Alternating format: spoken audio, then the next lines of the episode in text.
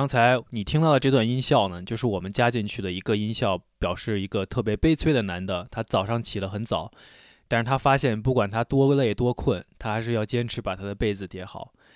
这也就引出了我们这一期井底之蛙的话题，关于铺床和叠被子的故事。哦，对了，我忘记自报家门了。大家好，我是井底之蛙的主播嘉琛，我今天会和我的搭档，呃，Brad 张浩哲，再次给大家带来一期新的井底之蛙的节目。经常听我们节目的朋友呢，就会知道井底之蛙呢，我们有很多话题都是，呃，生活中特别，呃，小的一些细节，有些有有趣的事情。我们今天选择的这个话题呢，其实它的来源也是，呃，根据 Brad 最近在他生活中一件很小的事情，呃，所以我想在正式讨论这个话题之前呢，先把时间交给他，让他给我们介绍一下铺床和叠被子的这个话题的来源是什么。啊，对，其实是正好那天我在想一些潜在的题目。然后我到了家楼上去拿个东西，跟我妈妈打个招呼。现在在美国家里嘛，然后妈妈说：“哎，你有没有几分钟？你帮我一个忙。”我说：“OK。”什么？他说就喊我到那个我们家这个一般客人来睡的房间，最近有有来过一个人，然后要重新铺床，妈妈就让我帮他铺一下，然后 就就过程当中很复杂。要耗一个，他说 a few minutes，其实就是五到十分钟吧，并不是很快很简单的事情。然后我在弄的时候，我就觉得，啊，这是真的好烦，好复杂，就这么多步骤，然后还就会，我每一次都会笑，因为有一次我弟弟提到了我爸爸妈妈就有这个可爱的习惯，我之后每一次看到他们铺床，我也会笑，自己笑，就是爸爸妈妈是习惯就两个人在两边都弄嘛，然后他们想确定。两边，因为这个被子比比床宽嘛，所以它两边都会漏一点。然后他们会，我不知道我能不能描述，真的是他们就有一个，sorry，it's 可能真的没有那么好笑，但是我觉得好笑，就是他们会把一个手直接卡在那个床的那个角落那个边，然后会把落到下面的那一部分的这个被子会抬起来。就会给你看很清楚，就从正好从那个那个边具体有多少剩下的，然后两个人都需要一起做对比一下，你能想象吗？我不知道你能不能想象。然后这边就呃这边也需要再移过去几厘米什么的，就这样就做的完美。但是他们就就当很正常的事情，非常严肃。真是我我弟弟会嘲笑他们，就每一次。就我们也没有那么多机会，就是我跟弟弟一起铺个床的时候，我们都会这样做，但是不是认真做，就是嘲笑父母做。就哎，Is that right? OK, yeah，就这样。就我就发现，我正在帮他的时候，我真的就觉得，哎，太复杂，真的是太复杂。因为我长大都是我在美国长大，对吧？然后你只能在你自己家里，你看自己家怎么做的，这就是你的。你的习惯，不管是什么吃饭，或者是洗漱，就生活日常生活的事情，你就看家人怎么做，你就怎么做，对吧？所以，我们家里的床都是按照一个比较传统的美国方式，比较复杂的，一会儿再说。就我到我是出来了上大学，然后最后毕业去中国生活几年，我才发现，哎，我可以自由了，我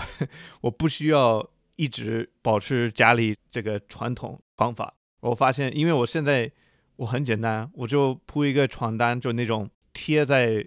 床垫上的那种。我看了一个翻译是叫床笠，嘉诚说他听不懂，然后再加一个棉被就够了，棉被加被套。这个床笠怎么说呢？怎么解释？有可能就是我属于那种没有什么生活经验的，就是它这个床笠那个字呢，就是床就是正常的床字嘛，然后立它是上面一个竹字头，底下一个站立的立。它相当于，你就想象你的床垫需要给它外面套一层保护套，呀，呃，主要上面有有有松紧，然后你会把它拉开，然后相当于套在床垫上之后一松，它就会呃绷在床垫上，就把床垫套了起来。在美国长大，我去中国，我发现有的朋友也不知道这个是什么东西，我觉得很神奇，我从来不会想到你你说的这个点，我感同身受。我以前在中国的时候，从来没有见过什么床笠啊这种东西。我记得我第一次到美国的时候，在大学公寓里面，那个时候就是你肯定床上的东西，它公寓里面它只给你提供了一个床垫，什么都没有。嗯所以你剩下的床上的用品，你全部需要自己去超市去买。然后我就不理解他那个美国到底是几件套或者几件套的概念。我买回来之后，你打开包装，我就发现了有一个床笠，就是带松紧的那个东西。嗯我的印象，因为我从小生活的环境就是床单铺好之后就直接是被子，我们没有什么就是几层的床单、不同的床单之类的，啊，对吧？然后我就以为那个就是床单，我把它绷到那个，就是把它把那个套子套在了我的床垫上等一下，你你这个是不是盖在身上？这个没有没有我没有那么傻了，就是 但是但是正常的，后来我才知道，你是要把那个东西套上之后，上面再铺一层床单，啊，对吧？但是我当时不知道，我以为那个就是因为它放上之后就感觉特别平整，我还心里还想，我说美国人还挺聪明的，这个床笠放上之后，你怎么睡它都不会来回跑，因为它是捆在床垫上的。啊，然后我当时觉得还挺好，所以有一长达将近一年时间，我的我就一直睡在那个单面的，就是我就一直睡在这个床笠是上面，从来没有铺过床单。我还在想，为什么他会给我多余的床单？不对，其实你就对了，就睡在这个床笠上面，其他的床单是盖在身上。我知道，所以我就没有铺那一层盖在身上的，哦，然后你就直接来一个被子还是毯子还是直接就是盖上面就是个被子，因为我觉得那就足够了。我不知道现在国内的情况是什么样，反正我从小的时候是没有接触过这样的类型。你你在中国你见过比较跟床品啊或者是铺床相关，你觉得特别对你来说印象特别深哪些不一样的东西？就完全不是一个世界，完全不一样。就那么小的事情，区别我觉得还是很大。我不知道怎么描述，就是我可以感觉到，这可能说的有点夸张，就我可以感觉到，我住一个中国朋友的家里，我看他们家的床，我就看他的样子，看他的风格放的东西，然后他的铺法，我就可以感受到我的文化背景、我的国家生活的环境，甚至我国家的历史跟中国完全不一样。就在这个这么小的一个东西上，就像你你来到美国，你真的你真没想过，你真没想过，同一个地球居然有人生活方式跟你的完全不一样。嗯，对，根本就不是一个样子的。嗯，所以我我在中国第一次刚开始我就会很惊讶，但后来我就再也不用觉得惊讶什么的，因为很正常，肯定会有不同的方法。对，就甚至在国内各个地方都也有自己的一些小小细节上的区别。因为我经常我很多学生，比如说我大学学生来自各个地方，嗯或者是同事什么的，他们会请我们到他们家做客，什么放假邀请一个外国人到家里，所以我就我体验过很多中国东南西北的很多风格的这些铺法，啊，也是很大的区别，有嗯很多。就比如说南方天气热的地方，他们会加那个。这个我第一次看到，真的觉得好奇怪，就那个叫什么，就是一个 bamboo 的东西，一个叫凉，呃凉席对编的席子啊，对，就是直接你身体睡的东西，也不是什么布，也不是什么床单，就是一个 一个 bamboo 一棵树在你下面，我真的觉得好奇怪。或者是枕头上也会铺一个那个我，我小时候嗯我家我家一直都有，对。然后有的中国家庭是有正，哎，你看我差一点说正常，就对我来说是正常的枕套，有的也会直接把毛巾放在枕头上面，因为它会脏嘛，要洗嘛，所以他们用的方法就是用一个毛巾直接铺在枕头上。我真的是从来没有想过，但其实也很合理，什么都可以你说到这个枕巾，我就想补充一点，我从小一个特别奇怪的习惯，啊。就是我小时候我睡觉的时候，我一定要抓着那个枕巾，哦我要把它卷起来，然后这样我睡得就特别快。，OK，对，就是呃 非常奇怪的一个习惯。那时候，但是就是我觉得，你看，尤其床上，包括被子呀，或者是床铺床不铺床这个问题，其实很重要一点就是，为什么我们有这么多接地气的感受？就是你，你其实想一下，你一天有超过一大半的时间是在床上度过的，你要嗯睡觉嘛，对吧？而且你，你有时候真的是，呃，这个床上的一些。比如说一被子呀，或者是各种床上用品的舒适程度啊，或者是它的摆设，对于你生活习惯的一个体现还是很明显的。因为嗯你从小到大就有有这样的生活环境，肯定就不一样。当然还包括像你刚刚说的，呃，可能跟各个地方的气候啊，各种什么都有相关的一些呃不一样。你包括我，我在美国，我现到现在为止，我很多还是不习惯。就是我记得我到美国的时候，呃，就像你说的，我从小就是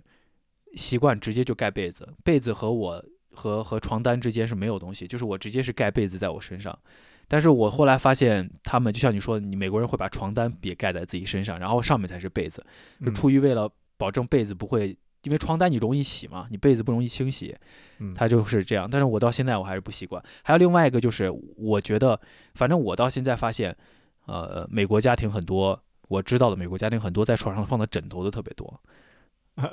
这是个对我来说很是很神奇的一点，有些时候还蛮好，还能靠个背啊干嘛，但是总感觉太多，有些时候枕头就特别多。你像我家的话，我们家就是几个人睡在这张床上，那就是几个枕头，也不会说特别多的，呃，有什么多余的枕头啊、靠个背啊干什么的。我记得在我刚刚去跟我跟我老婆结婚的时候，在她家，呃，床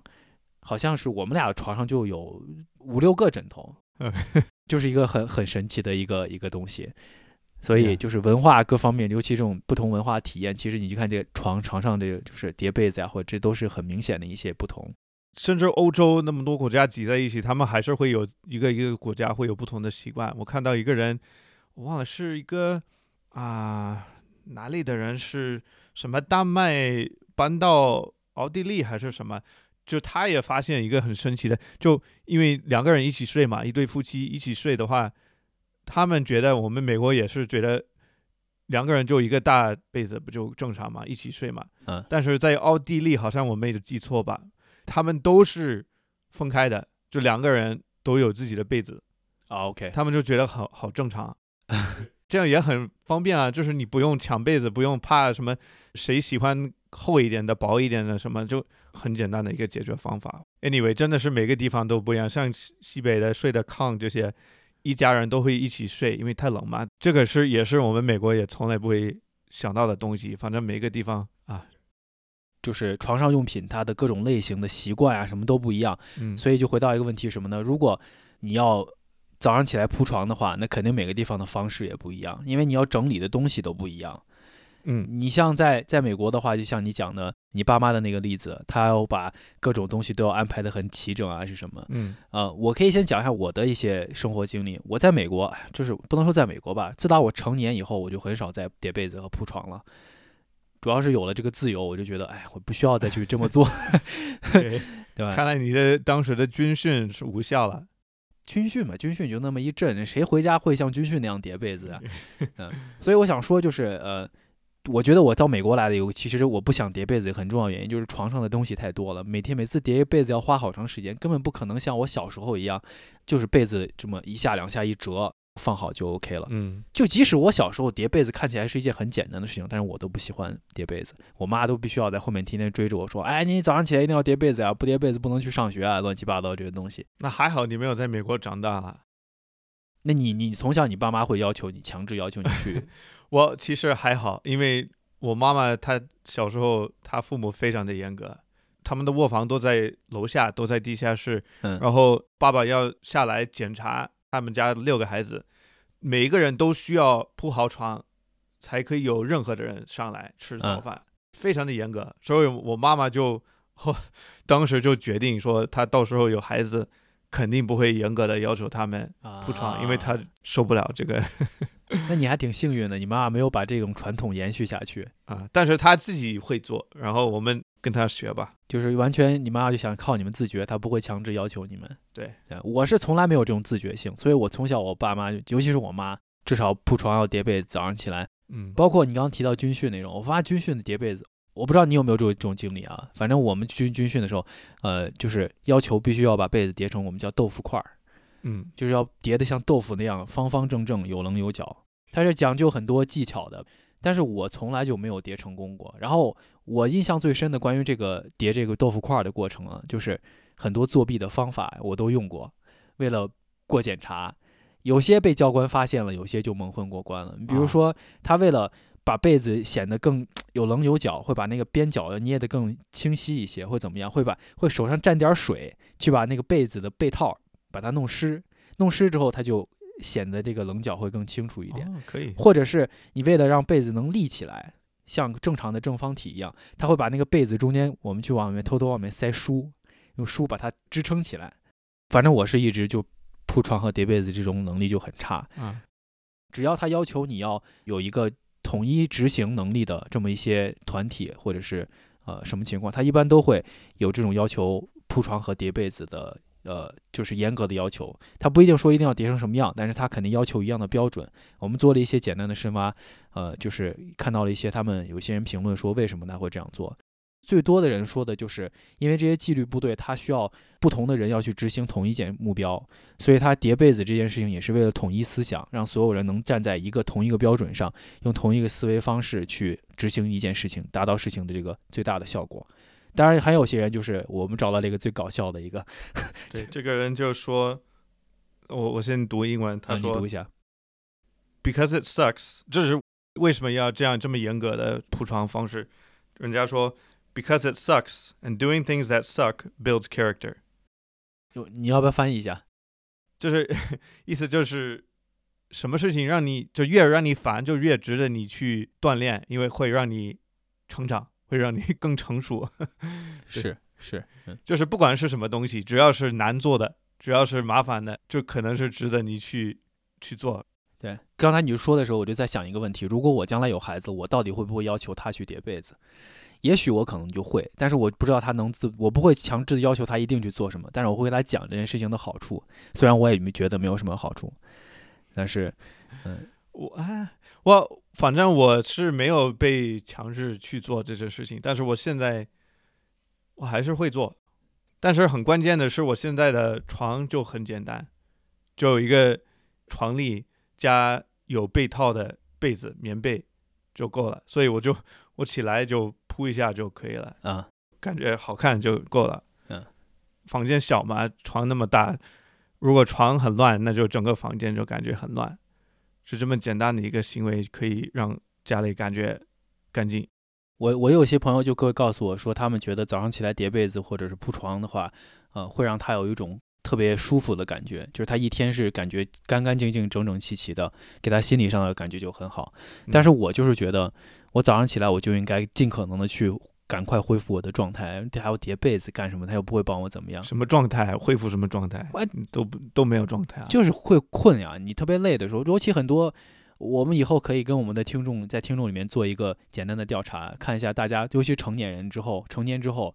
他有没有愿意？我觉得肯定会有特别不同的一些想法。就像小时候的话，你可能会被要求去做这件事情；大了之后，你会发现，其实更多时候不是说你不愿意去做，而是你。觉得没有这个必要，而且早上起来又那么累，何必去去这样子？所以，但是一个我还是觉得一个重点，一个很很重要的区别是在于，到底是铺床还是叠被子。就是你现在要是要是让你去收拾床，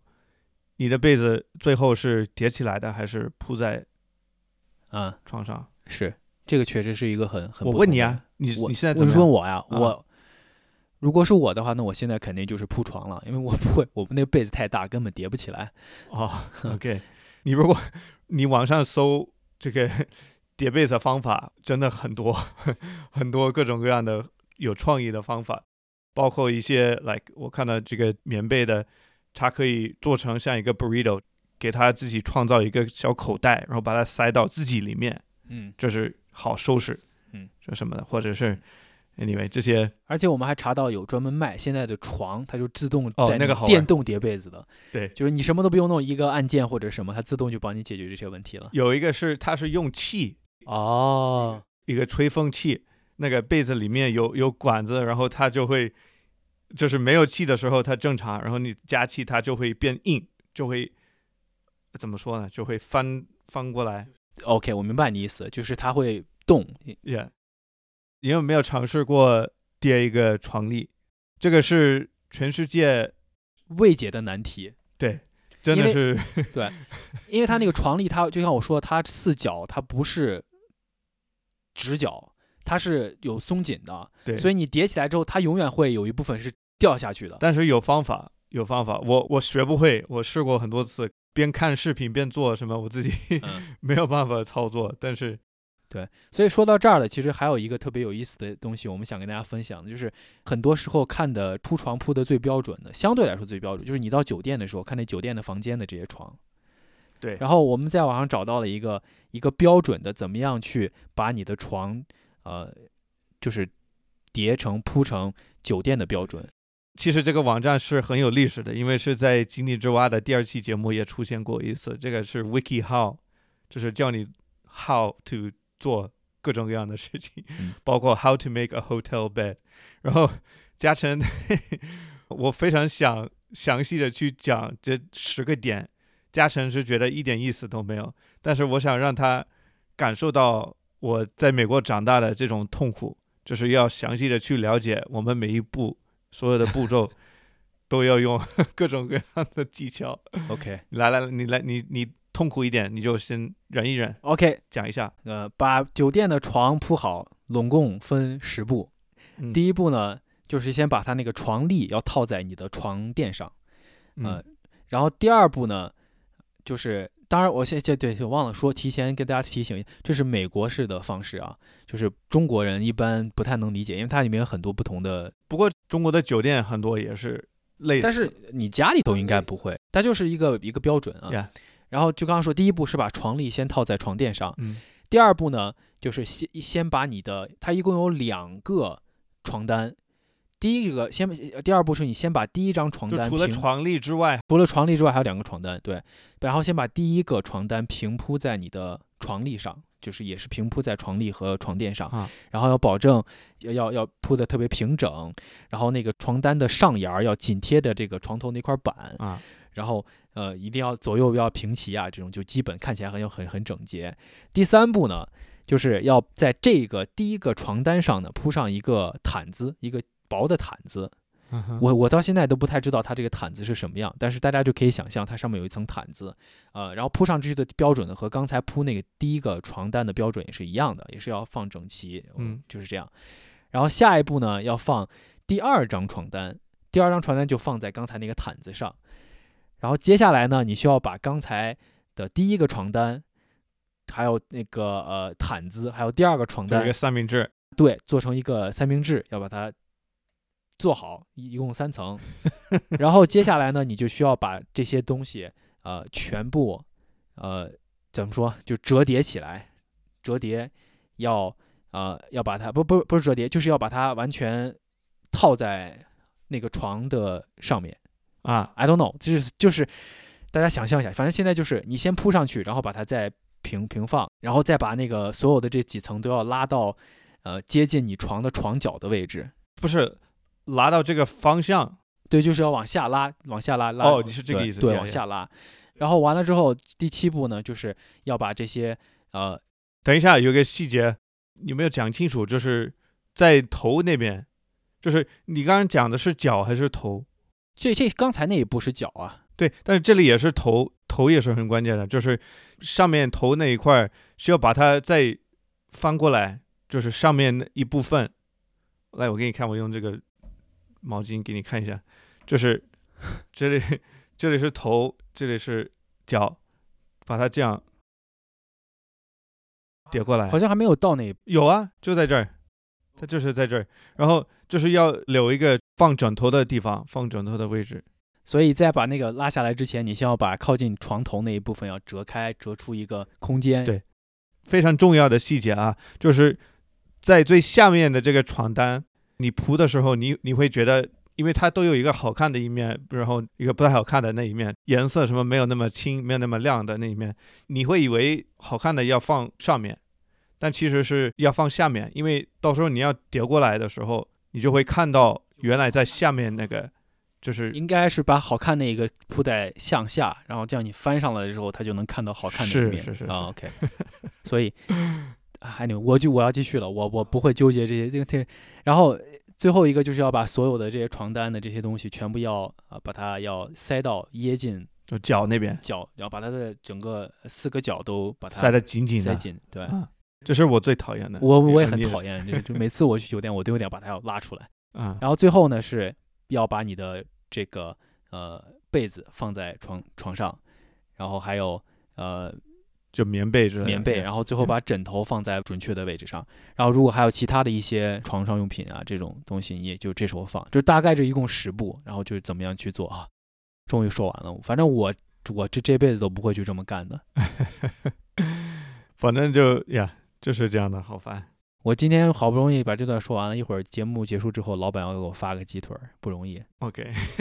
所以就是，其实你看，有些有些时候的这个铺床啊什么，就是呃专业人士他们有专业的标准和一些方法，呃，但是我觉得我们日常生活当中的话，可能就不需要那么认真，就只要自己看着整齐就就够就可以了，不需要太纠结那些细节。因为床是干嘛的？睡觉、啊、告诉我，对啊，啊，就是睡觉用的。最关键的是你要怎么样睡得好就行了，就对是了。，嗯，我我们问了几个听众他们的想法，然后其实有有很多人已经已经回复了，很不错，我们就放一下吧。跟大家分享。对你刚刚讲到了这个呃，这个酒店会可能会再放一个一个布一个毯子在最上面，对，这个就是小小的一个长条的，对、嗯我们这个听众也也提到了这个，其实我也刚学到了一个新的知识，我我先放一下他说的。您好，我是一个您们节目的神秘仰慕者。很多宾馆它都会在床上铺上一个长方形的一个单子，以前我一直不知道那是干什么的，我觉得那是装饰，结果后面我才知道，我其实今年我才知道，那个其实是让人直接躺上去不脱鞋，然后把鞋放到那个单子上，这样子来用的。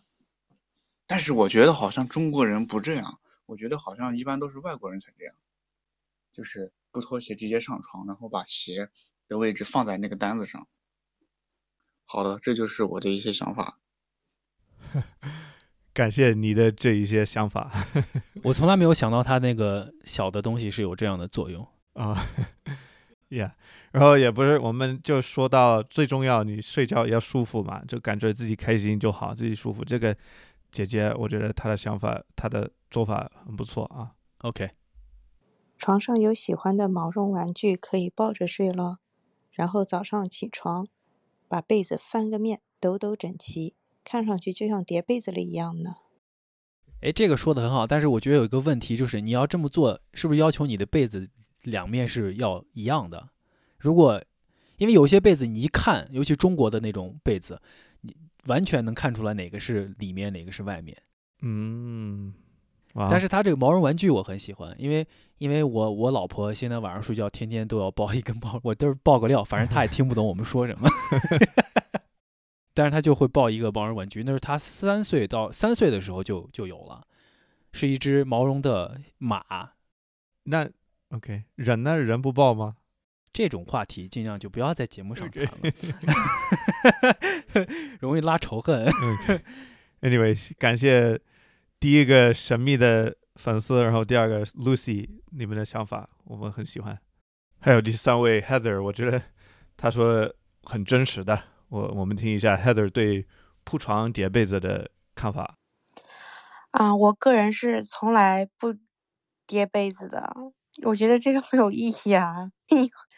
因为你 出门了之后，对吧？你回来还要再睡，为什么就是做一个形式上的？就是你叠了被子之后，为什么我不懂为什么人要叠被子？叠了被子之后，然后再回来嘛？因为我一个人一个人住的话，就会觉得那个很没有意义。小时候我觉得我应该是学过，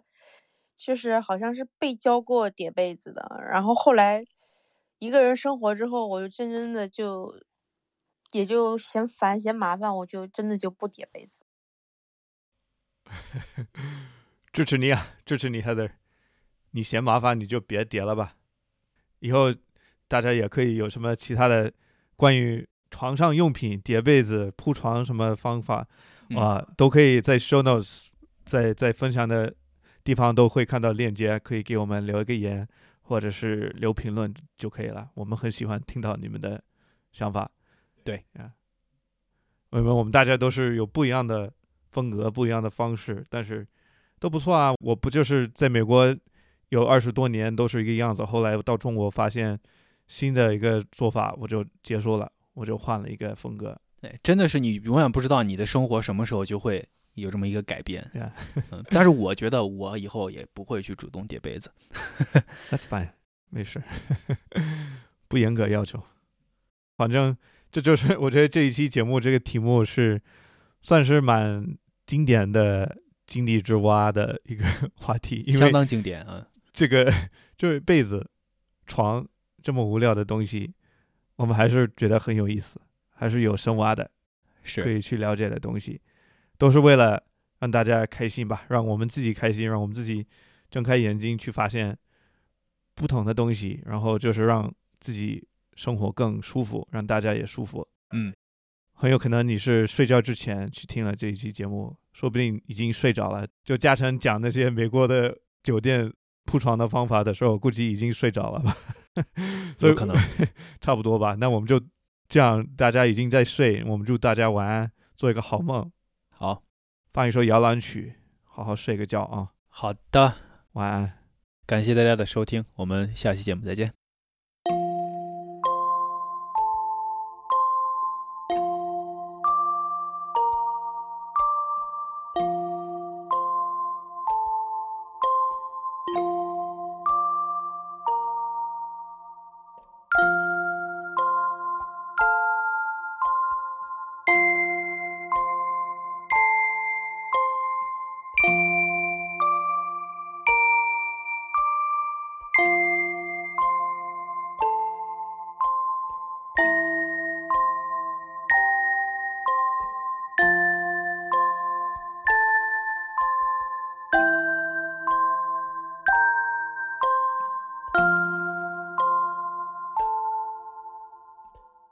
大家在各大播客平台搜索、收听和订阅《井底之蛙》，请记住“蛙”是挖掘的“蛙”。你可以通过平台评论区或者是电子邮件的方式来和我们互动。《井底之蛙》是由面包 FM 制作发行，更多节目信息请访问面包点 FM。